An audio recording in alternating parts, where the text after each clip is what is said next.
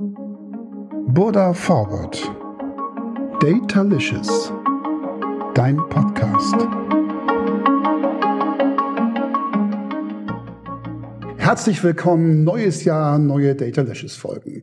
Und diese erste des Jahres 2023 beginnt gleich mit einer Premiere, denn Heute habe ich mir gleich zwei kompetente Gäste eingeladen und wir werden uns gemeinsam in den vielleicht gut 45 Minuten mit unserem Förmchen in die Google Sandbox setzen. Aufmerksamen Datalicious Zuhörern wird natürlich sofort auffallen. Moment mal, die Folge mit der, der Sandbox, die gab es doch eigentlich schon. Und da habt ihr auch ganz genau recht. Denn am 10. Mai 2022 habe ich gemeinsam mit Stefano von Google bereits eine Folge zum Thema gemacht. Und daher freue ich mich nun umso mehr, erneut Stefano als mein Gast begrüßen zu dürfen. Und damit hätten wir bereits die erste Premiere und die zweite, die folgt sogleich. Denn ähm, diesmal sind wir nämlich nicht nur zu zweit, sondern wir sind zu dritt. Denn sein Kollege Sven May wird uns in dieser Folge begleiten. Mein Name ist Carsten Sander und ich freue mich riesig, dass ihr beide den Weg zu mir in dem Podcast erneut gefunden habt. Bitte stellt euch doch einmal kurz selber vor und Stefano, magst du vielleicht anfangen und danach an Sven übergeben? Sehr, sehr gerne, äh, Carsten, und vielen Dank erneut für äh, die Einladung. Also mein Name ähm, ist äh, Stefano äh, Reccia. Ich ähm, lebe und arbeite äh, in Berlin und arbeite auch seit 2012 bei Google ähm, seit ungefähr drei Jahren bin ich für Partnerschaften äh, für das äh, Google Safety Engineering Center äh, verantwortlich. Ähm, das ist ein Entwicklungszentrum für Datensicherheit und Datenschutz äh, mit Sitz in, in München. Und, ähm, und von hier aus, also von München aus, arbeiten eben äh, ganz viele Entwickler an äh, Themen, die äh, Chrome betreffen und äh, wie zum Beispiel die Privacy Sandbox, über die wir heute erneut sprechen. Und äh, wie du schon erwähnt hast, bin ich nicht alleine da. Ich habe auch einen Kollegen mitgebracht, Sven May. Ich übergebe dir das Wort. Vielen Dank. Ja, hallo Carsten. Danke, dass auch ich mit dabei sein darf. Mein Name ist Sven May. Ich bin ein Privacy Web Ecosystem Consultant hier bei Google. Bei Google bin ich schon seit 2011, also noch ein bisschen länger als Stefano. Ich arbeite im Bereich des, des Web-Plattform-Teams, habe also die Ehre, für das Chrome-Team zu sprechen. Und ich arbeite mit Stefano an diesem Thema, spezielle Privacy Sandbox, zusammen und werde immer dann mit dazu geholt, wenn es ein bisschen technischer wird, wenn wir in die Tiefen der APIs absteigen und es dann dort wirklich um JavaScript und ähnlichen Code geht, dann versuche ich meine Expertise mit einzubringen, zu erklären, warum und wie kann man unsere APIs hoffentlich sinnvoll nutzen. Vielen, vielen Dank. Lieber Stefano, zwischen unserem letzten gemeinsamen Podcast und diesem hier, da liegen gut sieben Monate. Kannst du uns ein kurzes Update zu den Rückmeldungen geben, die es bisher gegeben hat. Was ist seitdem dann eigentlich passiert, seit diesen sieben Monaten? Ähm, ja, sehr gerne, Carsten. Also, wie ich äh, schon letztes Mal erwähnt habe, also äh, wir veröffentlichen vierteljährliche Update-Berichte zum, zum Prozess und äh, zur Entwicklung eben der Beteiligung in interessierter Player. Und diese, diese zusammenfassende Berichte äh, über, über das Feedback zur Privacy Sandbox entstehen eben durch das gesamte Feedback, was wir äh, in diesem Zeitraum bekommen haben. Und es gibt unterschiedliche Quellen, aus denen wir dieses äh, wertvolle Feedback bekommen. Also zum einen GitHub-Issues, zum anderen direkt über das Feedback-Formular, was auf äh, privacysandbox.com verfügbar ist, oder auch einfach Treffen mit, mit der Branche. Und so, äh, wir, wir sind, wie ich schon gesagt habe, wir sind sehr dankbar für dieses Feedback, weil das ermöglicht uns auch Veränderungen an den APIs äh, äh, zu tätigen und ähm, ich würde einfach sagen, seit unserem letzten Podcast würde ich jetzt ähm, das, das allgemeine Feedback zusammenfassen, was wir bis jetzt gehört haben und was wahrscheinlich für die Hörerschaft interessant ist. Also wir haben ähm, äh, sehr unterschiedliches allgemeines Feedback bekommen, welches ich jetzt ähm, kurz zusammenfassen kann. Auf der einen Seite haben wir äh, Bedenken gehört, dass die äh, Privacy Sandbox Technologien größere äh, Player begünstigen äh, könnten äh, im Vergleich jetzt zu kleineren äh, Nischenseiten. Und auch weil eben kleinere Nischenseiten mehr beitragen als größere allgemeine Seiten, weil sie spezifischer sind. Generell kann man sagen, dass äh, äh Google Verpflichtungen gegenüber der CMA geäußert hat, dass die äh, Privacy Sandbox Vorschläge so gestaltet und umgesetzt werden, dass der Wettbewerb nicht durch ähm, eine Selbstbevorzugung von, von Googles ähm, eigenem Geschäft verzerrt wird. Außerdem sollen Auswirkungen auf äh, den Wettbewerb in der digitalen Werbung und auch auf Publisher und Werbetreibende berücksichtigt werden. Und was bedeutet das für dieses Feedback? Nun ja, also im Laufe der Privacy Sandbox Tests wird eine der wichtigsten Fragen sein, wie die neuen Technologien äh, für die verschiedenen Arten von Interessensgruppen funktionieren. Feedback ist in dieser Hinsicht von, von entscheidender Bedeutung und insbesondere eben äh, spezifisches und umsetzbares Feedback, das uns helfen kann, äh, die technischen Designs weiter zu verbessern. Dann, was eine andere, eine andere, äh, ein anderes Feedback, was wir gehört haben, ist auch die Bitte äh, um möglichst weitgehende Angleichung der Funktionalitäten für Web und, und Android. Ähm, und das haben wir gehört vor allem im Hinblick auf die benötigten Ressourcen um eben die Funktionalitäten äh, sowohl für Web als auch für Android zu, zu testen. Und äh, hier können wir sagen, dass wir hart daran arbeiten, die Ansätze für, für Chrome und für Android anzugleichen, um das Her Hervorrufen von, von Verwirrung oder auch Fragmentierung der Branche zu vermeiden. Die, die Ansätze unterscheiden sich, weil, ähm, weil dies auch notwendig ist aus technischen Gründen zwischen, zwischen Web und Android. Aber wir haben das Feedback gehört und werden unser Bestes tun, um eben hier die Arbeit und auch das Testen zu vereinfachen. Was wir auch noch zusätzlich äh, gehört haben, ist die Schwierigkeit, vor allem angesichts der derzeitigen wirtschaftlichen Lage, ausreichende Ressourcen äh, zum Testen der Privacy Sandbox API bereitstellen zu können. Und was wir hier machen, wir arbeiten vermehrt daran, Dokumentation, also kontinuierlich und vermehrte Dokumentation zur Verfügung zu, stellen, sie zu verbessern, um somit auch die äh, Komplexität zu verringern für das Testen. Und zuletzt ähm, würde ich gerne nochmal erwähnen, dass wir auch äh, das Feedback bekommen haben, dass wir weitere Verzögerungen für die Abschaffung von Third-Party-Cookies vermeiden sollten. Und ich weiß nicht, ob du dich erinnern kannst, ähm, im, im Juli 2022 haben wir einen aktualisierten Zeitplan für die Abschaffung von Third-Party-Cookies an, angekündigt. Und äh, das Feedback ist, dass um um die Komplexität eben äh, zu verringern, ist es und auch um genauere äh, Zeitpläne zu haben, ist, ist der Wunsch oder das Feedback von, vom Ökosystem möglichst äh, weitere Verzögerungen zu, äh, zu vermeiden. Mhm. Ja, habe ich mitgekriegt und war natürlich auch allgegenwärtig im Markt, was drüber zu lesen. Ich glaube, ähm, lass uns doch mal einsteigen in das Thema und äh, da ist ja jetzt ja Sven mit dabei und ähm, Sven, ich würde gerne die nächste Frage in deine Richtung stellen. Und wenn auch schon viel über das Thema Topics gesagt worden ist, als, ich sage jetzt mal, Nachfolgelösung für den scheidenden Third-Party-Cookie, würde ich dich trotzdem noch mal kurz bitten, für die, die es vielleicht nicht wirklich noch erinnern oder wahrgenommen haben, kurz zu erklären, was denn, worum handelt es sich bei dem Thema Topics genau? Sehr gerne.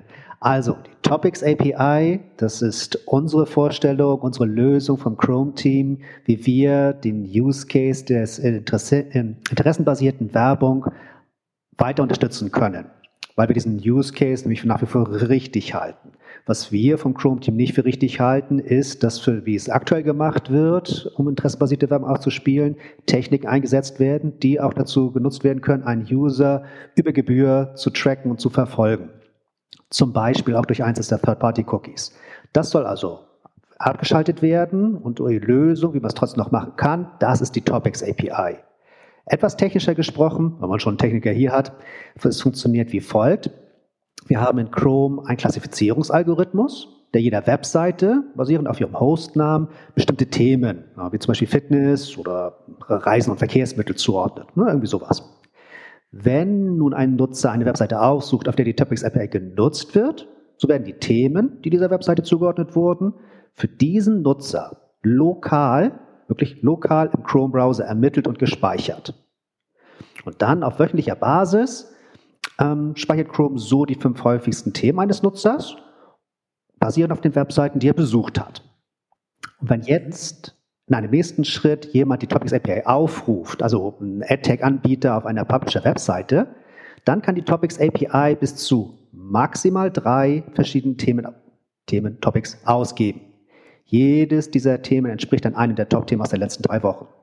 Ein Thema der jüngsten Woche sowie ein Thema für jede der zwei vorangegangenen Wochen, sofern die voneinander abweichen. Wichtig dabei aber auch, um das zu verstehen, jemand, dass hier nur jemand die Topics API nutzen kann und die Themen abrufen kann, wenn zuvor der Nutzer auch von demjenigen gesehen wurde. Sprich, der AdTag-Anbieter muss sein AdTag schon zuvor auf der Publisher-Webseite platziert haben, damit er eines der Themen, welche der Publisher-Webseite zugeordnet wurden, auch auslesen darf. Also es gab ja am Rande auch Kritik, das hatte ähm, Stefano eben auch schon ein bisschen angedeutet und Bedenken, dass die Topics-Lösung nicht für jede Website gleich gut funktionieren würde. Kannst du dazu vielleicht nochmal Stellung nehmen? Mhm, Carsten, äh, dieses Feedback wurde auch schon mal an uns und auch mich speziell herangetragen. Daher habe ich das auch schon mal von verschiedenen Partnern so gehört.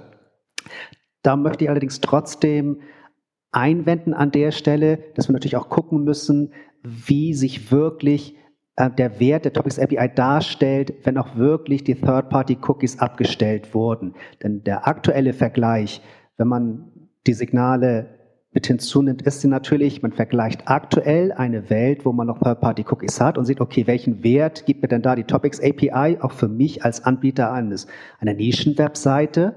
Müsste das aber eigentlich vergleichen in einer Situation, wo es schon keine Third-Party-Cookies mehr gibt, wo dann ja auch quasi, dass das Feld neu bespielt wird, um dann zu sehen, wie der Wert dann der API ist, wo das als, als zusätzliches Signal hineinkommt, auch wenn man vielleicht kleiner, spezialisierter gegenüber größer, generischer ist. Wir sind aktuell im Origin Trial, also in einer Testphase für die API, wo wir aber auch genau dieses Feedback gerne aufnehmen wollen. Denn wir müssen tatsächlich schauen, okay, passt das schon so an der Stelle oder wo müssen wir noch nachjustieren? Und da freuen wir uns natürlich über das Feedback, wenn uns die Kunden mitteilen können, ja, hier guckt mal, genau in der Situation ist es noch nicht so gut, dann möchten wir das nämlich gerne aufnehmen und wir werden darauf basierend die API auch wirklich noch weiterentwickeln. Mhm. Ähm, äh, vielleicht anschließend gleich gefragt, denn ähm, das hat mich auch schon beschäftigt, der Bezug zum Kontext der Seite, den, den herzustellen, ist ja eigentlich mit heutiger Technologie jetzt nicht mehr nicht so dramatisch. Das heißt, der, der Zustand, mit dem wir zum Beispiel auf unseren Seiten das Thema Sugarlist bedienen, generiert schon einen sehr guten Blick auf die, auf das Interesse des Nutzers in diesem Moment kontextbasiert mal auf jeden Fall. Warum braucht es denn dann eigentlich noch diese Topics API, die ja am Ende als Signal nur zurückgibt, okay, du bist auf einer Reiseseite oder das sind reiseinteressierte Nutzer? Was, wie würdest du das sehen? Ähm, da bin ich der Meinung, dass das Kontext und Targeting auf jeden Fall auch weiterhin sehr, sehr wichtiger Bestandteil der Werbung sein wird. Davon bin ich persönlich sehr überzeugt. Ich glaube aber auch, dass die Topics API einen weiteren Nutzen liefern kann. Es ist halt ein zusätzliches Signal. Zusätzlich zum kontextuellen Targeting kann dann der Werbetreibende halt auch die Interessen zusätzlich als Signal des Users auswerten, um passende Werbung dafür zu finden. Es wird also unserer Meinung nach eine Ergänzung dazu sein und dadurch natürlich halt eben dann auch den Druck, der durch den der Auktionen entstehen kann, wenn Werbemittel ausgespielt werden, erhöhen kann und dadurch einen Mehrwert bietet. Wie gesagt, kontextuelles Targeting funktioniert und wir gehen nicht davon aus, dass die Topics API das ersetzen würde. Da, da bin ich fest von überzeugt, das ist nicht der Fall. Aber als Ergänzung, denke ich, ist es sehr sinnvoll. Danke. Und sag mal, ähm, was mir oft in Gesprächen als eines der Diskussionspunkte auffällt, ist, so ein bisschen die Unzufriedenheit mit der Themenklassifizierung, die dort existiert, also dem Fächer, den man in Topics bedienen kann. Für die einen ist es nämlich viel zu breit gefasst und für andere ist es gar nicht tief genug gefasst. Ähm, wie ist denn euer Blick auf die Themenklassifizierung? Bleibt die so, wie die jetzt ist? Wie verändert die sich und wer verändert die eigentlich? Ja, ähm, auch da der Punkt, das ist das Tolle, wenn man noch im Origin Trial ist, denke ich jedenfalls das Tolle, dass wir versuchen herauszufinden, was ist da genau der richtige, äh, der, der richtige Punkt gegenüber Tiefe und Breite an, an der Taxonomie, wie wir sie nennen. Mhm. Grundsätzlich muss man da, glaube ich, schon verschiedene Aspekte gegeneinander abwägen. Ähm, einerseits wäre natürlich eine granularere Klassifikation mit mehr regionalen Themen zum Beispiel vermutlich ähm, viel, viel, viel versprechender für den kommerziellen Wert einzelner Topics. Das ist der eine Punkt. Aber andererseits, eine größere Taxonomie bedeutet auch eine verringerte Chance für den Nutzer der Topics API, ein passendes Thema für den aktuellen Nutzer zu bekommen. Denn ähm, bei der Topics API haben wir auch nochmal die Filterung, dass eine Webseite nur die Topics abfragen kann, für die der Nutzer zuvor auch schon gesehen wurde. Das muss man also gegeneinander abwägen. Und dritter Punkt, meiner Meinung nach, je feingranularer die Klassifikation ist, kann man dann auch wieder unerwünschte Nebenwirkungen haben, wie zum Beispiel das Fingerprinting.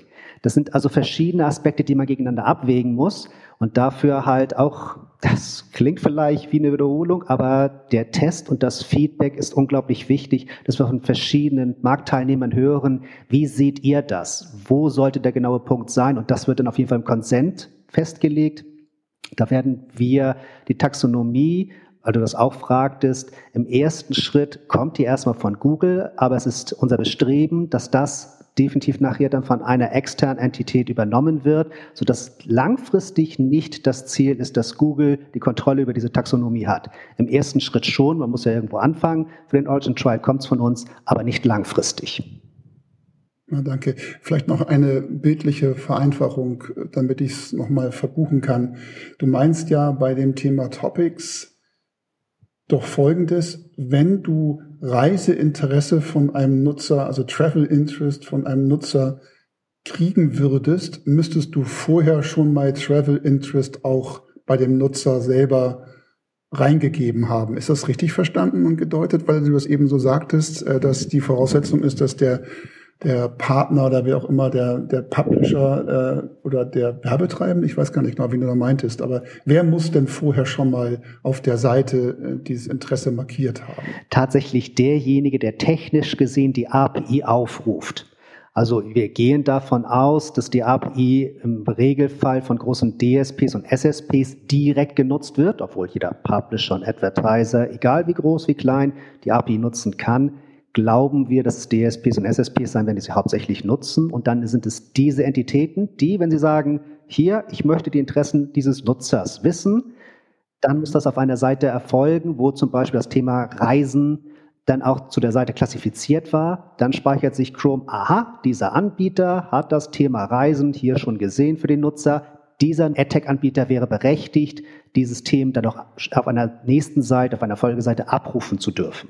Ah, so, okay, gut. Klasse. Äh, dann vielleicht noch letzte Frage zum Thema Topics. Gibt es denn noch irgendwas, was du uns noch gerade mitbringen möchtest, was vielleicht spannend ist und einen gewissen Reifegrad bereits hat. Magst du da noch mal in die Kiste gucken lassen? Äh, speziell auf die Topics API bezogen. Nun, ähm, da sind wir schon der Meinung, dass wir jetzt langsam in einem Status des Testes sind, wo wirklich testen, testen, testen der entscheidende Punkt ist. Wir glauben, technisch gesehen ist die API in einem ähm, Status, dass sie definitiv funktioniert im Sinne von keine Softwarefehler auswirft. Da sind wir uns sehr sicher, aber natürlich in wie ist der kommerzielle Wert? Wo kann man es einsetzen? Welche Möglichkeiten kann man darauf aufbauen, auf die Signale, die man bekommt? Wie lassen sich diese Signale in zum Beispiel ähm, Machine Learning Modellen einsetzen oder ähnliches? Das ist jetzt genau die Phase, wo es interessant ist, das zu testen. Denn das Feedback, was wir daraus dann generieren können, was die Kunden daraus generieren können und uns mitteilen. Das kann dann auch nochmal äh, die API verändern, wenn wir bestimmte Use Cases vielleicht noch außer Acht gelassen haben. Das ist also jetzt genau der richtige Zeitpunkt dafür. Man sagt, okay, sie ist schon stabil genug, das ist nicht mehr irgendeine Alpha-Version. Nee, da kann man schon mal drauf aufbauen. Wobei ich trotzdem dazu sagen muss, wir sind immer noch im Origin Trial, also nicht produktiv einbauen, bitte nicht missverstehen, aber jetzt ist ein guter Zeitpunkt zum Testen. Okay. Und ähm, Stefan mag es mir verzeihen, aber ich habe dich ja nur gerade schon irgendwie an Wickel. Dann lass uns doch da gleich weitermachen. Ich würde nämlich dann rüberspringen zum Thema Fletch, das nächste Thema, was wir heute besprechen sollten. Und vielleicht da auch nur noch so als Anekdote. Ich durfte einem Event von euch beiwohnen in Berlin, äh, den Chrome, äh, Chrome Day oder Chrome Security Day. Und äh, da hat ein Marktteilnehmer äh, präsentiert über seine Erfahrungen, die er mit Fletch gemacht hat. Und äh, die waren in Summe erstmal ganz interessant.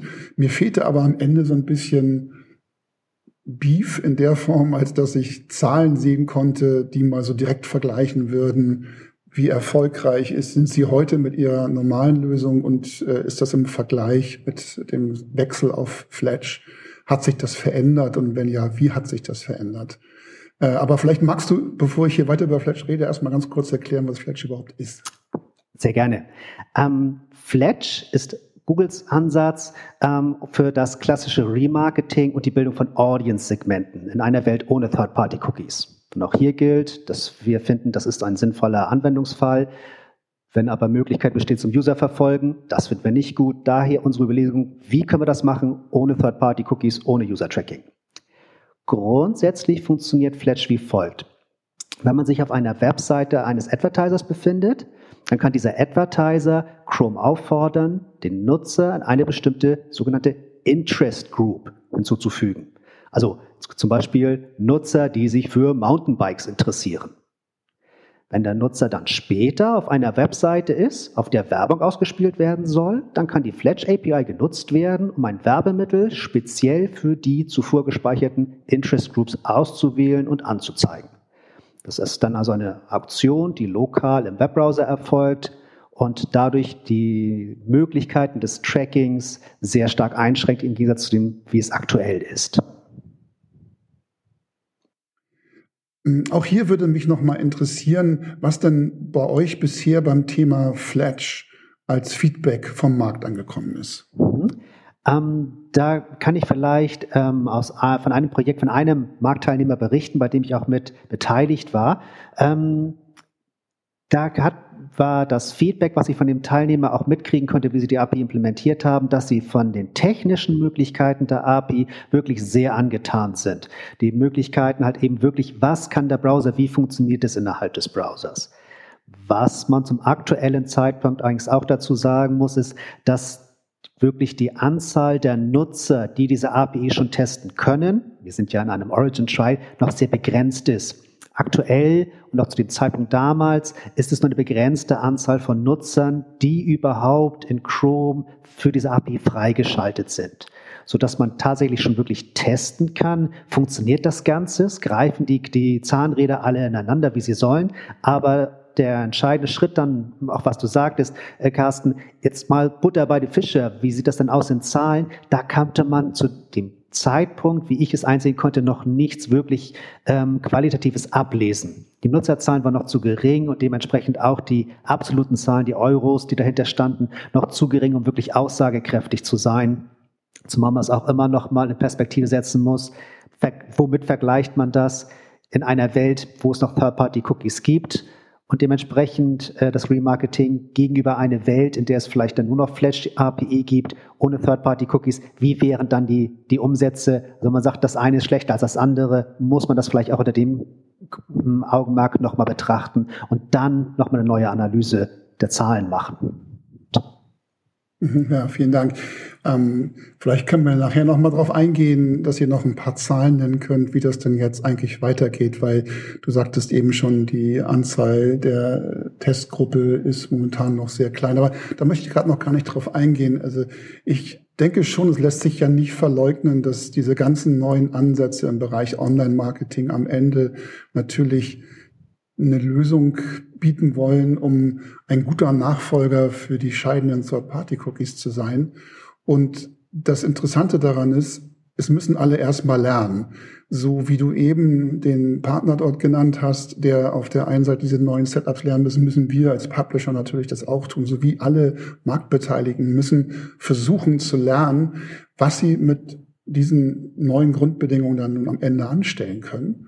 Und so sehr das natürlich für neue Markteinsteiger eine Chance bietet, weil auf einmal ja alle wieder neu lernen müssen und keiner da ist, der jetzt schon auf 20 Jahre Erfahrung mit dieser Art von Targeting zurückblicken kann, ähm, denke ich, hat das sowohl Chancen als auch Risiken. Und zum Thema Risiken würde ich ganz gerne fragen, wie kann eine AdTech-Firma oder wie kann jemand, der damit planen möchte, denn eigentlich diese Größen von Interest Group irgendwie ansatzweise ermitteln oder schätzen? Gibt es da Möglichkeiten, wie man herausfinden kann, wie groß am Ende so eine Interest Group dann werden wird?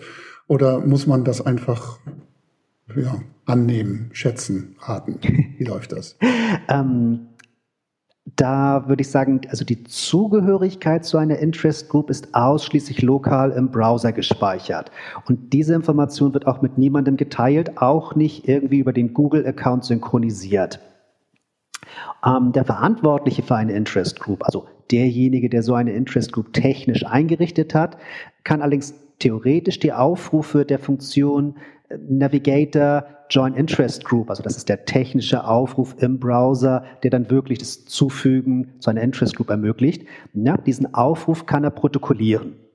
Damit ähm, hat man dann zwar noch immer nicht die exakte Anzahl von Mitgliedern in einer Interest Group, denn die Nutzer können jederzeit eine Interest Group wieder verlassen, wenn sie das wollen.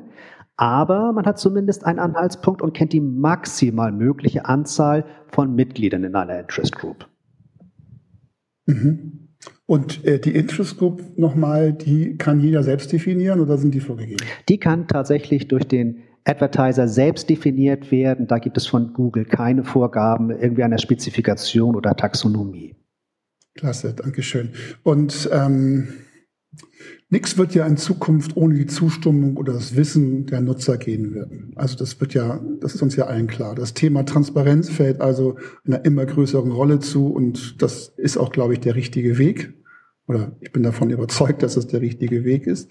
Welche Optionen haben denn Nutzer, um sich zum Beispiel von Fletch zu entledigen, also nicht Teil einer solchen Interest Group zu sein? Was kann man da machen? Ähm, da gibt es also die grundsätzlich haben Nutzer und Nutzerinnen Möglichkeit, äh, den Chrome jederzeit den Zugriff auf die Flash API und übrigens auch die anderen Sandbox APIs zu unterbinden. Ähm, das ist sicherlich mal der, der größte und wichtigste Schritt. In Chrome hat man die Einstellungsmöglichkeiten und äh, die Einstellungssicherheit und dann die Privatsphäre. Da gibt es den Punkt für die Privacy Sandbox und dort kann man auch alle Trials und die APIs des Privacy Sandbox ausstellen. Da hat also der Nutzer vollkommen Kontrolle drüber. Wenn er das nicht möchte, einfach ausschalten. Das ist definitiv immer gegeben aus Nutzersicht. Für die Webseitenbetreiber, also als Publisher-Webseite, kann ich ebenfalls sagen, durch dann Permission Policies, das ist dann auch etwas, was über JavaScript gesteuert wird, zu sagen, nee, bitteschön, auf meinen Webseiten möchte ich nicht, dass folgende APIs genutzt werden oder dürfen nur genutzt werden von folgenden Partnern. Das kann man also dann auch dort sehr fein einstellen. Aber aus Nutzersicht ist wirklich Chrome mit seinen Einstellungsmöglichkeiten die Hauptanlaufstelle. Mhm, klasse. Also man kann ja zusammenfassend sagen, bei der Google Sandbox geht es ja in Summe darum, dass irgendwie es einen Mechanismus gibt, der am Ende kontrolliert und steuert, welche Informationen überhaupt äh, ausgetauscht werden können, äh, welche Ausprägungen die dann am Ende haben und äh, unter anderem aber eben auch, wer mit wem überhaupt was austauschen darf. Es gibt äh, ein Konzept, das nennt sich die First-Party-Sets. Und ähm, jetzt klingt für den Hypeline äh, First Party irgendwie nach Spaß. Das ist am Ende ja Party natürlich irgendwie am Ende kann es ja auch Spaß bringen. Aber kannst du uns doch mal zum Thema First Party Sets was sagen? Was ist das zum Beispiel? Wofür ist das gedacht? Und wo stehen wir denn da? Da glaube ich auch wäre interessant, ob du vielleicht ein bisschen Markteinblick geben kannst, welche Diskussion es da gerade gibt. Ähm, ja, die, diese, diese Frage kann ich beantworten. Oh, schön, äh, gerne. Ja, also First Party Sets ähm, ist ähm, ein Vorschlag, die, dieser Vorschlag hat zur Zielsetzung eben ähm, das ähm, Cross-Site-Tracking einzuschränken. Äh, und ähm, dieses Cross-Site-Tracking ähm, äh, berücksichtigt oft ein Szenario nicht, nämlich wenn eine Organisation ähm, verwandte Websites mit unterschiedlichen äh, sagen wir mal, Domainnamen hat und, äh, äh, und aber auch äh, möglicherweise Ressourcen wie Videos laden oder andere Aktivitäten über diese Domain hinweg durchführ durchführen muss.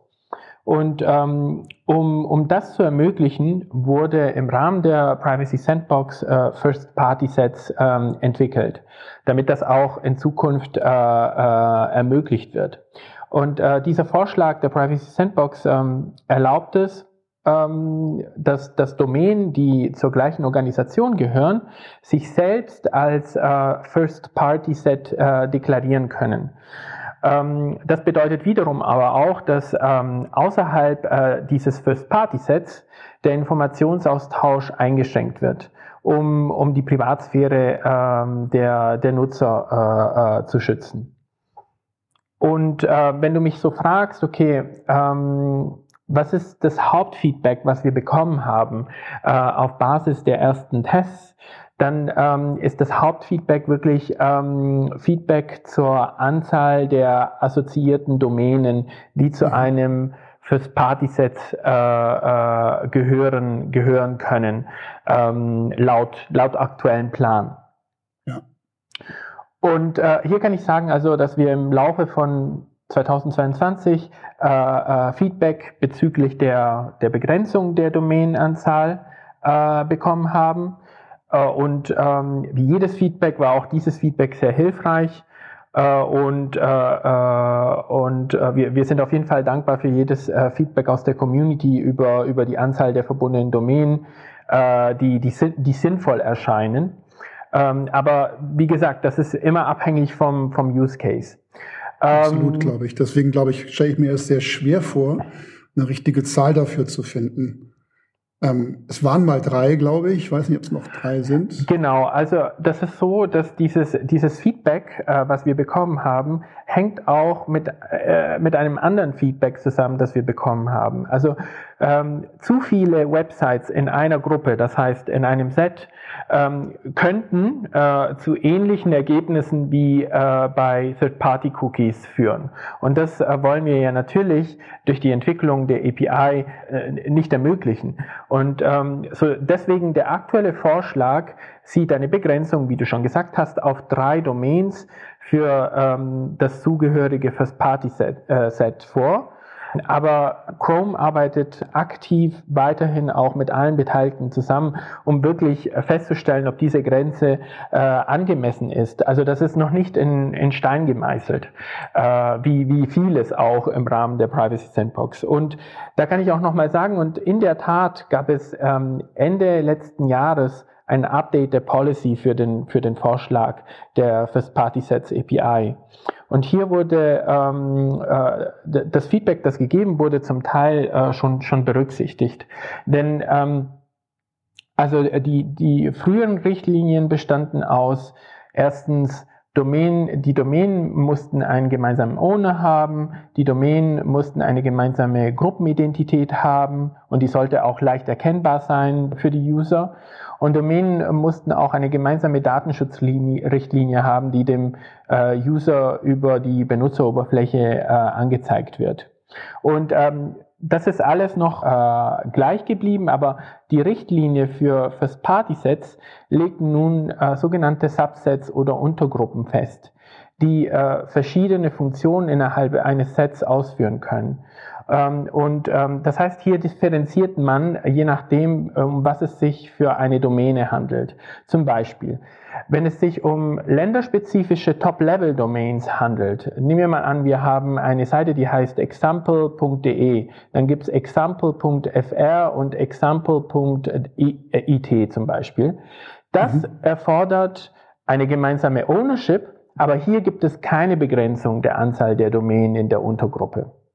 Also wenn es länderspezifische äh, Top-Level-Domains gibt. Dann äh, unterscheiden wir auch zwischen Utility oder Test-Domains. Also äh, nehmen wir mal an, Example äh, testbot.com äh, oder examplecdn.com. Mhm. Also hier erfordern wir auch eine gemeinsame Ownership, aber hier gibt es auch keine Begrenzung der Anzahl der Domänen in der Untergruppe. Wo es eine Begrenzung der Anzahl der, Domain, äh, der Domänen gibt, nämlich drei, ist bei assoziierten Domains. Also Domains, bei denen die Zugehörigkeit äh, zum Erstanbieter für die Nutzer klar ersichtlich äh, ersichtlich ist. Zum Beispiel, man hat ein gemeinsames Branding oder ein gemeinsames Logo äh, in der Fußzeile oder in der Kopfzeile und so weiter. Also hier ist die Begrenzung immer noch auf drei Domänen. Aber wie ich schon gesagt habe, das ist nicht, ähm, das ist, das ist äh, nicht set in stone. Also mhm. äh, das, das mag sich auch in Zukunft äh, noch ändern. Ich würde tatsächlich auch zum nächsten Thema kommen wollen. Das hat im Gesamtkontext unserer, unserer Diskussion, die wir haben, spielt äh, neben kontextuellem Targeting, dem Thema First-Party-Targeting natürlich auch die Lösungen, die rund um IDs existieren, eine große Rolle. Da gibt es ein, ich sage es ja mal Konzept, aber das heißt wahrscheinlich ist auch ein Proposal oder ähnliches, äh, das sogenannte Federated Credential Management, das FedCM. Und ich denke, für viele Publisher wird es in Zukunft Entscheidungen geben müssen, ob und wie sie die Monetarisierung der Zukunft für sich überhaupt gestalten wollen. Also eine Option ist natürlich der Login und äh, eindeutige IDs damit zu generieren und die dann im Prinzip als ja, Option für auch das Thema Targeting zu verwenden. Und Könntest du, vielleicht ist in diesem Fall ist es wahrscheinlich ein Sven-Thema, vielleicht uns ein bisschen nochmal abholen und sagen, was denn das äh, FAT-CM ist und wo das heute steht? Ja, Carsten, kann ich darauf eingehen? Proposal for Identity Federation. Also die Grundidee. Was ist das Problem, was wir damit angehen? Ich glaube, jeder Nutzer und jede Nutzerin kennt es. Man möchte sich auf einer Webseite einloggen. Dafür muss man Login und Passwort eingeben funktioniert, aber ist natürlich etwas lästig, insbesondere wenn es um viele Webseiten geht und man sich viele Passwörter merken muss. Da kommt nun Identity Federation ins Spiel. Das ist also dann die Möglichkeit, dass man jemand anderen, eine andere Entität hat, beauftragt, kannst du bestätigen, dass ich ich bin? Wir kennen das vielleicht aus den verschiedenen Anbietern, Login mit Facebook, Login mit Twitter, Login mit Google. Das ist die Idee dahinter. Das ist Identity Federation. Jemand anderes, eine Institution, bestimmt ja, nicht bestimmt, aber ähm, kann bestätigen, das ist der User, der behauptet, der und derjenige zu sein. Und da ist nun halt eben Folgendes, wir vom Chrome-Team sehen auch das wieder als einen guten Use Case an, als einen wirklich guten Use Case, damit sich Nutzer wirklich nicht Passwort und Logins merken müssen, dass man das abgeben kann. Das erhöht definitiv die Nutzerfreundlichkeit und es erhöht auch diese Sicherheit ähm, für die Nutzer an den Stellen. Ähm, dann natürlich passwortlose Anmeldungen ein, ein großer Fortschritt sind und wir haben natürlich verbesserten Widerstand gegen Phishing und Credential Stuffing. Das sind also alles Vorteile. Wie setzen wir diese Vorteile um in einer Welt ohne Third-Party-Cookies? Denn, das ist das Problem dahinter, diese Techniken basieren auch auf ja, die, die Möglichkeiten, wie sie auch im Negativen genutzt werden können. Also, dass man halt das Verfolgen hat, Cookies, Redirects und diese Dinge. Und das neue Proposal, was wir hier haben, Identity Federation und Federate Identification Management, basiert halt eben auf der Idee, wie setzt man das um in einer Welt ohne Third-Party-Cookies. Vielen Dank. Ähm, das war jetzt ein harter Ritt, den wir hier durch die Themen gemacht haben. Mir ist nach ähm, weiteren Zukunftsthemen, ich habe seit mehreren Folgen jetzt schon das Thema Nachhaltigkeit mit reingenommen und ich würde diesen Blog gerne jetzt auch mit euch gemeinsam mal machen. Und äh, da wir da jetzt nicht im Vorfeld irgendwie lange drüber gesprochen haben, würde ich mich total freuen, wenn euch ein Beispiel vielleicht aus dem Hause Google einfällt, wo das Thema Nachhaltigkeit eine Rolle gespielt hat. Denn äh, das Ziel, was ich mit diesem äh, Modul des Podcasts verfolge, ist, dass wir tolle Beispiele finden, wie wir trotz unserem Hunger nach Energie, den wir zweifelsohne einfach in unserem Business haben, äh, dass wir Ansätze finden, dass wir nachhaltiger auch das Thema Werbung im digitalen Bereich betreiben können. Und vielleicht habt ihr was, was ihr so aus dem Ärmel schütteln könnt, was im Hause Google zum Thema Nachhaltigkeit passen könnte. Dankeschön. Wenn ihr was habt, Ja, Carsten, also äh, grundsätzlich ist es so, ähm, hoffen wir auch, dass die Privacy Sandbox äh, nachhaltige Lösungen äh, bieten wird dann äh, am Ende. Das ist unsere Hoffnung und deswegen ähm, äh, nehmen wir uns ja alle, also das ganze Ökosystem und wir auch äh, sehr viel Zeit, um diese APIs zu entwickeln und zu testen und dann letztendlich auch in Zukunft auch zu launchen. Aber wenn du mich jetzt nach einem konkreten Beispiel äh, fragst, ähm, wo, wo es wirklich um Nachhaltigkeit geht, äh, fällt mir jetzt spontan ein, eine, eine relativ neue Funktion ähm, auf Google Maps, die äh, kraftstoffsparende äh, Routen anzeigt. Also das kannst du dir so vorstellen, ich will von A nach B äh, fahren, dann bietet äh, äh, zeigt äh, Google Maps unterschiedliche Routen an und auch unterschiedliche Optionen, die sozusagen einen deutlichen Prozentsatz an Benzin äh, sparen würden, obwohl sie zum Beispiel länger dauern würden. Und ich denke, ich denke, dass es äh, definitiv, das hat Potenzial, um, um ganz viel Kraftstoff für, für den User zu sparen und nachhaltiger mit der Umwelt umzugehen. Klasse, tolles, schönes Beispiel. Vielen Dank. Und jetzt ist es soweit. Ihr müsst euch anschnallen, weil ich schicke euch jetzt in die Zukunft. Ich werde nicht müde, von meiner tollen Erfindung der Zeitmaschine zu erzählen. Und ich setze euch da rein. Ihr könnt euch jetzt überlegen, ob ihr euch beide, also rechts und links hinsetzen wollt oder hintereinander. Ich schicke euch beide in die Zukunft und ich guck mal, ich mache jetzt mal drei Jahre habe ich sonst, ich sage mal vier Jahre, vier Jahre in die Zukunft Stefano und Sven, wie seht ihr, was seht ihr, wenn ihr aussteigt und guckt in das Jahr 2027 ist das dann? In Bezug auf Privacy Sandbox sehe ich, dass die ähm, Lösungen gelauncht sind. Ähm, aber ähm, wichtig beim Privacy Sandbox-Thema ist auch äh, äh, zu berücksichtigen, dass, ähm, dass mit dem Launch wird die Reise nicht vorbei sein. Das heißt, diese Lösungen werden sich äh, immer weiterentwickeln. Das heißt, ähm, äh, ich denke, äh, dass, dass das Thema äh, oder die Lösungen der Privacy Sandbox auch in, in vier Jahren eventuell auch noch ein, ein Thema sein werden. Aber da werden wir an einem ganz anderen äh, Punkt sein äh, mit den Lösungen, wo man wirklich äh, nur ähm, weiter optimiert. Aber ich sehe in vier Jahren, dass die Lösungen gelauncht sind und ähm, dass sie, dass sie weiter, weiter verfeinert werden. Und jetzt würde ich das Wort an Sven geben, um zu, um zu schauen, wo, wie er sich die Zukunft vorstellt. Mal gucken, ob er am gleichen Platz ausgestiegen ist.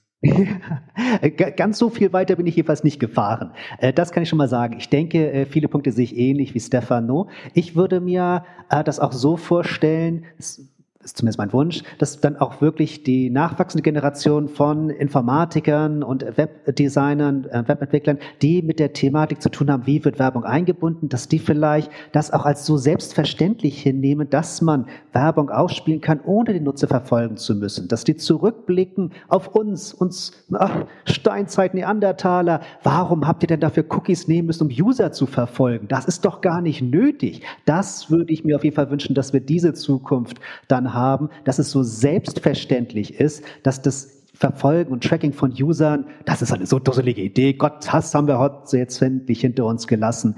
Das würde ich mir wünschen, dass das so in vier Jahren so Standard ist, dass man da gar nicht mehr drüber nachdenken muss. Dass es früher mal anders war. Sehr schön. Vielen Dank für die beiden Bilder. Ehrlicherweise ähm, hilft mir das gerade sehr, weil ich bin jetzt stehe jetzt hier in Hamburg in unserem wunderschönen Büro direkt an der Elbe und draußen hat es eine, eine leicht dystopische Stimmung draußen. Es ist alles grau in grau und es ziehen irgendwelche Regen, Regenbänke hier praktisch dran vorbei. Deswegen kann ich jegliche Art von Sonnenschein, äh, Zukunftslicht auf jeden Fall sehr gut gebrauchen.